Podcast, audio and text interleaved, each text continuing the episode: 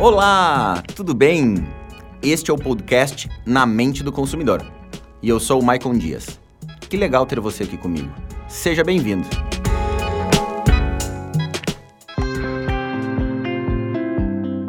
Hoje nosso papo vai ser sobre a sensação de imediatismo que paira sobre nossas vidas. Bem provável que você já tenha se sentido sobrecarregado, pressionado. Na verdade, quem sabe esse sentimento rola todos os dias, né? Esses sentimentos são independentes da geração ou do grupo social que a gente pertence. Está imerso em nossas vidas.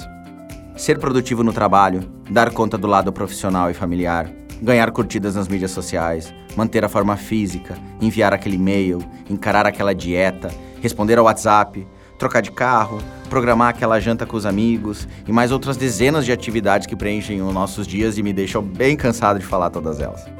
As pessoas estão sentindo uma enorme pressão de serem e fazerem cada vez mais, mas com um tempo que não mudou, que continua sendo exatamente o mesmo.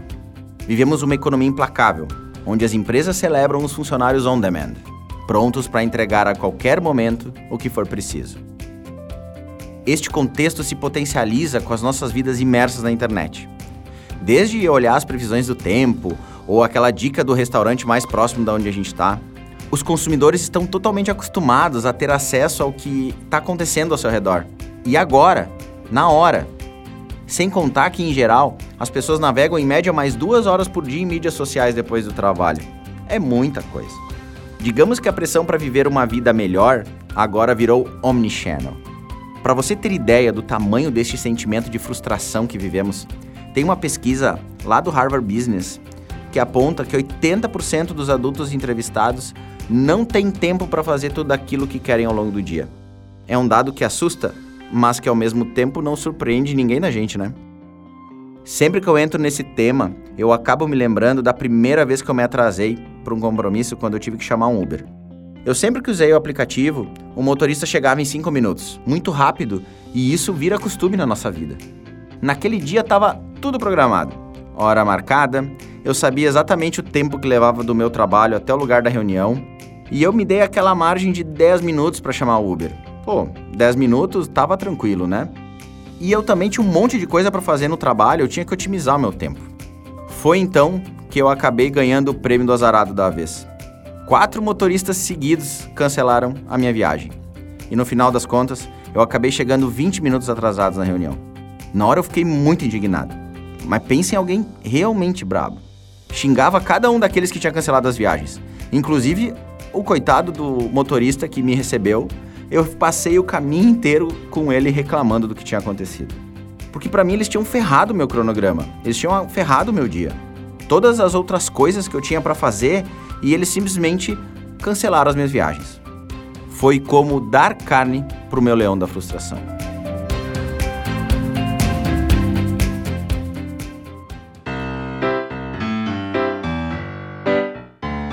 É. Eis o caos como contexto. Tu também te enxergou em várias dessas situações, de certo, né? Eu te pergunto: em meio ao caos, o que você acha que as pessoas buscam? Sabe o que, que é? segurança e o mais rápido possível. Lidar com incertezas alimenta um sentimento muito grande de angústia, o que vai piorar a forma como a gente vai encarar todo o resto do dia. Encontrar uma saída segura e rápida traz aquela tranquilidade que a gente precisa em meio a este caos que a gente vive. Para atender este consumidor sem tempo e pressionado, a gente deve criar soluções ou processos muito simples, rápidos, que não atrapalhem ele no seu dia. Dizendo assim, até parece fácil, mas não é. Porque facilitar a vida das pessoas, na grande maioria das vezes, implica em mudar os processos das empresas.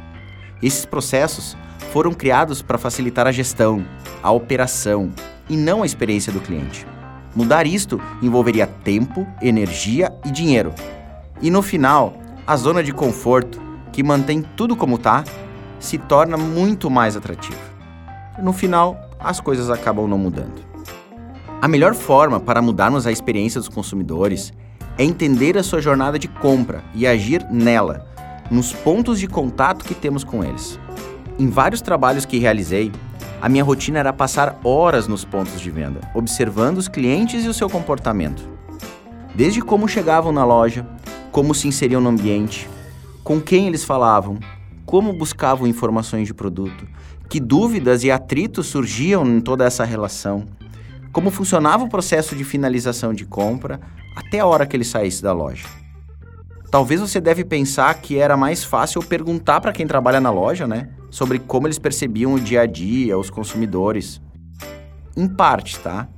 Eu também acho que coletar essas percepções são importantes.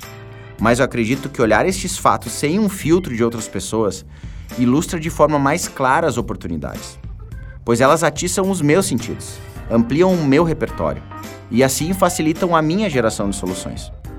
Experimente você também colocar em prática. Quer entender um pouquinho melhor do consumidor, do teu cliente, como acontece essa jornada? Vai lá onde ele atua, onde ele convive com a tua marca, com o teu produto e observa. Observa e colhe muitos insights sem filtro. Tu vai ver que isso vai te encher de ideia para fazer novas coisas. Então agora eu vou te lançar um desafio. Marca na tua agenda nos próximos dias para tu fazer essa observação. Vai com um olhar para essa jornada do cliente e tenta entender tudo aquilo que tu pode melhorar.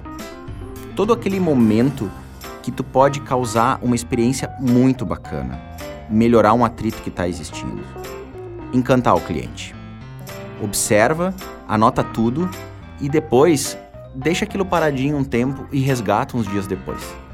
Tu vai ver que a tua mente vai trazer inúmeras oportunidades que tu nunca tinha imaginado.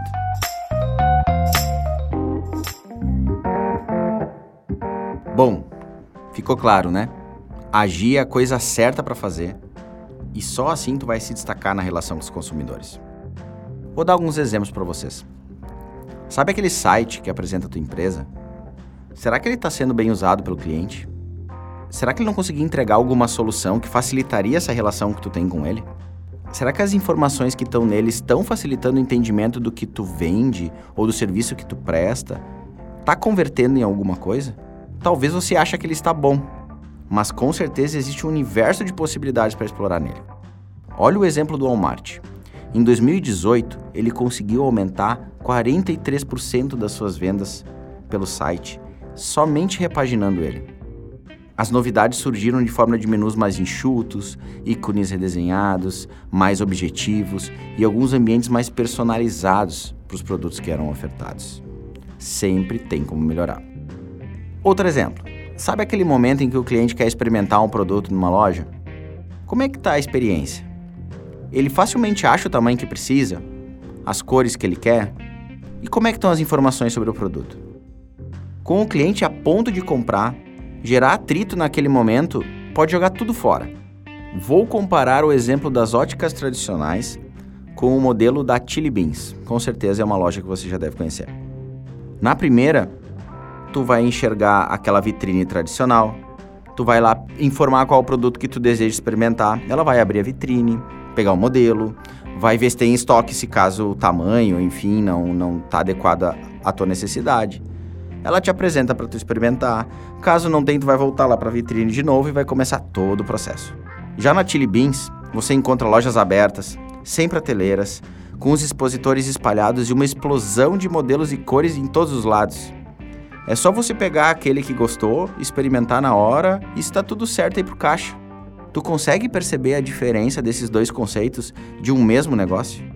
A Chili Beans até a entrada é diferente, a loja é toda aberta, ela te convida para pular para dentro da loja. Enquanto que a outra tem aquela porta tradicional, fechada de vitrine. Para para analisar qual loja que está pensando mais na experiência de consumidor. Vou dar o último exemplo de hoje, tá? Sabe aquela hora do pagamento? Aquela hora crucial da jornada, que é ali onde tudo tem que acontecer? Se o cliente desistir nessa hora, a chance dele não comprar de novo contigo é muito grande. Mas mesmo assim, tem aquele caixa que tranca, o sistema que cai, a internet que não está funcionando, a fila que é enorme, o produto que está com preço diferente da etiqueta, as condições de parcelamento que não foram bem explicadas pela equipe de venda, e por aí vai. Nenhuma empresa está livre de problemas. Mas nenhuma empresa precisa se acomodar e achar que conviver com eles é normal. Recentemente eu visitei a Zite, que fica em São Paulo. É a primeira loja 100% autônoma da América Latina. Antes de ir, eu precisei instalar, configurar um aplicativo no meu celular com os meus dados, com meu cartão de crédito, para ela poder me conhecer. Chegando lá, eu liberei a porta de acesso mostrando o meu aplicativo. Lá dentro eu escolhi os produtos que eu queria, me dirigi para a porta de saída, onde são identificados os meus produtos. Eu confirmo que está tudo certo, concretizo a venda e ela vai ser cobrada no meu cartão de crédito que já estava cadastrado no aplicativo. A porta se abre e eu vou embora. Isso não é um modelo perfeito. Ele também pode sofrer problemas, mas ele otimizou muito a minha jornada. E a operação realmente foi diferente. Eu dei três exemplos nesse bloco e poderia encher vocês de exemplos. Das tags nos carros que hoje permitem a gente circular rápido por pedágios de estacionamento, aplicativo de reserva em horário de barbearia ou vários outros serviços, equipamento de self-service de shopping, pubs e eventos por aí. Tudo tem uma forma da gente melhorar, de facilitar a vida do cliente. O importante é quando tu gerar as ideias, tu pensar nele, no teu cliente. Vou lá resgatar um exemplo meu. Há poucos dias eu e a minha esposa fomos até um laboratório que a gente precisava fazer uma coleta de sangue. Exame de rotina. Cada um com médico diferente, necessidade diferente, mas como o nosso dia a dia é muito corrido, a gente acabou agendando para irmos juntos no sábado de manhã, 7 horas da manhã. Por ser um horário com bem menos gente para fazer exame, a gente pensou que vai ser rapidinho, vamos lá fazer o exame. Na hora que a gente chegou, eu comecei a ser atendido. E a minha esposa logo sentou no guichê exatamente do meu lado. Eu entreguei a carteirinha do meu plano de saúde, minha identidade e um papel que trazia o detalhe da requisição do médico, tudo escrito à mão. A atendente prontamente começou a digitar tudo que o médico tinha pedido e colher as minhas informações. A minha esposa, que sentou do meu lado, ela também entregou a carteirinha dela do plano, também entregou a identidade dela e informou que o médico havia realizado a requisição do pedido online. Bom, para encurtar a história, a minha esposa já tinha realizado a coleta enquanto eu me entediava com a atendente ainda teclando naquele computador, imprimindo folha, registrando coisa no sistema. Eu e ela temos o mesmo plano de saúde. Estávamos no mesmo laboratório de análise, mas tivemos experiências totalmente diferentes. Quem será que aproveitou melhor o seu tempo? Que médico pensou melhor na jornada de seu cliente? Pense nisso. Vou logo te dar a real, tá? Aquele grupo de WhatsApp vai continuar te bombardeando com um monte de notificações todos os dias. Suas tarefas vão continuar se multiplicando. Você vai assistir aquele vídeo para fazer aquela receita na janta com os amigos e na semana seguinte vai querer se puxar na academia para perder aquela barriguinha. O trânsito vai continuar travando. Aquela série que tu queria olhar vai continuar ficando na tua lista de desejos. É difícil a gente imaginar a nossa vida no futuro sem ela continuar esse caos que a gente vive. Mas se a gente se esforçar, dá para imaginar o quão bacana iria ser um mundo que nos desse mais tempo. Hoje, tempo é o bem mais caro do mundo. As marcas que souberem oportunizar esse tempo para os seus clientes com processos mais rápidos, mais eficazes, mais seguros, com certeza ganharão um espaço no coraçãozinho de toda essa galera. Tá aí o grande segredo. Oportunize tempo a seus clientes.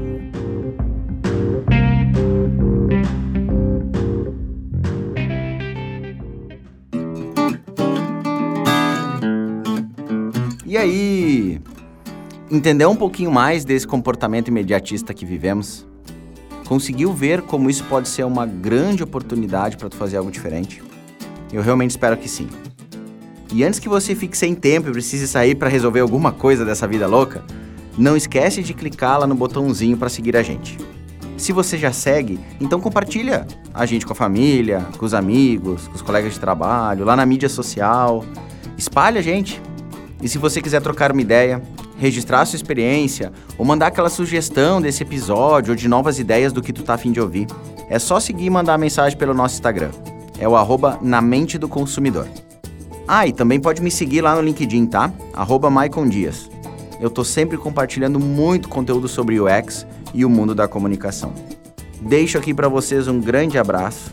Muito obrigado pela companhia de hoje e até o próximo episódio do podcast Na Mente do Consumidor.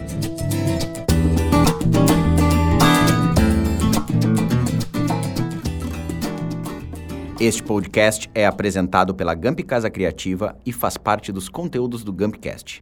Edição Estúdio Onix.